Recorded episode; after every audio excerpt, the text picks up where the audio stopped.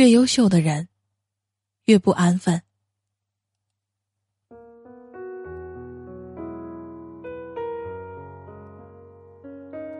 这个世界很现实，这个世界没有不公平，但是不可否认，我爱这个世界，因为它至少给我们机会，让我们去改变某些东西，比如改变自己。记得之前一个上大学那会儿玩的还不错的学姐，突然找我。毕业好几年了，这还是我们第一次聊天，所以我有点不明白，学姐怎么会突然的找我了呢？第一反应是，可能应该是有事吧。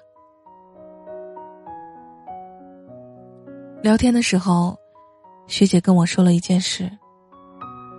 她想给自己一年的时间，去完成大学毕业的时候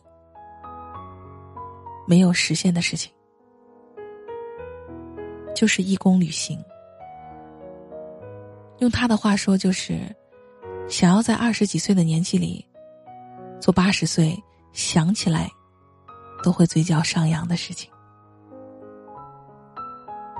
我说：“这很好啊，想好的话那就去吧，还有勇气。”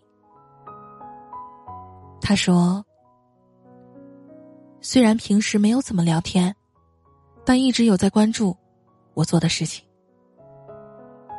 学姐问我有没有认识有关组织，让我帮他引荐引荐。我说：“我尽量吧。”其实我比较讨厌，平时什么都不说，然后一有事儿就来找我的人。因为做人，我觉得重要的是将心比心。我却翻了一遍学姐的朋友圈，有点被她的折腾感染了。毕业这几年，换了好几份工作，而且都是不同领域的。台风来临的时候，他去做了志愿者。拿着被刮倒的树枝，笑得合不拢嘴。大概尽自己的能力，为自己的城市做点事情，都会快乐吧。周末去图书馆待了一天，已经有一本厚厚的笔记，学习了一门新的外语。每天晚上都要去跑步，还经常在晒旅行照。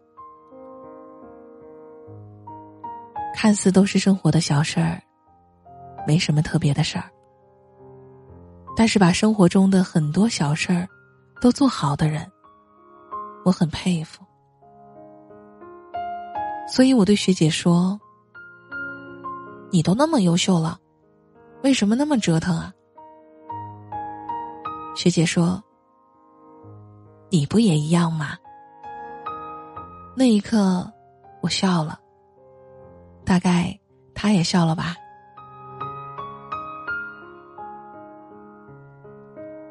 想起我曾经的一个高中学长，一直以来都是那种我们这类人羡慕的别人家的孩子。我高中之前不认识他。但是听认识的人说，他的成绩很好，而且从小到大都是班干部。除此外，他还是篮球协会的会长。学校的大型晚会也少不了他的影子，因为他会弹吉他，会唱歌。后来毕业后，本以为像他这种有颜、有才的人。用我们的话来说，肯定会有一个很安稳的未来。但没有想到，他在毕业之后的一个月，做出了一个让人大跌眼镜的决定。他辞掉了已经被录用，但还没有去正式入职的工作，开始了自己的长达两年的在外行走，一边看世界，一边在探索自己的路。其实每种自由都辛苦，在途中体验酸甜苦辣的感觉，也许只有经历过的人才能够懂吧。记得学长出发的那天，高中的班群一下子炸了。从建群到现在，我觉得那次是最炸的一次了。女生们纷纷出来表示自己的立场。哎，你们知道吗？听说小峰学长毕业没工作就辞职了，偶像啊，好酷啊！我也想像他一样酷酷的去看这个世界。你们不觉得可惜吗？以后再去也不迟啊。唉，可惜了。他在我们当时的学校太有名了，连这种事儿都逃不过女生们的耳朵。听说学长现在过得很好，在那个不出名的小城市里有了自己的公司，时不时还在玩着自己喜欢的音乐。也许所有人都觉得当初辞职太可惜了，但是谁又能知道后来的他可以成功呢？不过还好，至少他给每个人去努力改变的机会。卡耐基说：“走得最远的人，经常是那些愿意去做并愿意去冒险的人。”我挺认同这样的话。其实我们总在为自己的不够努力找借口罢了。就像我们之前说的，其实我们都喜欢，只是没有那么热爱罢了。你说，人生最坏的结果，又能坏到哪儿了呢？年轻的时候做些自己喜欢的事情，并没有错。每次看看。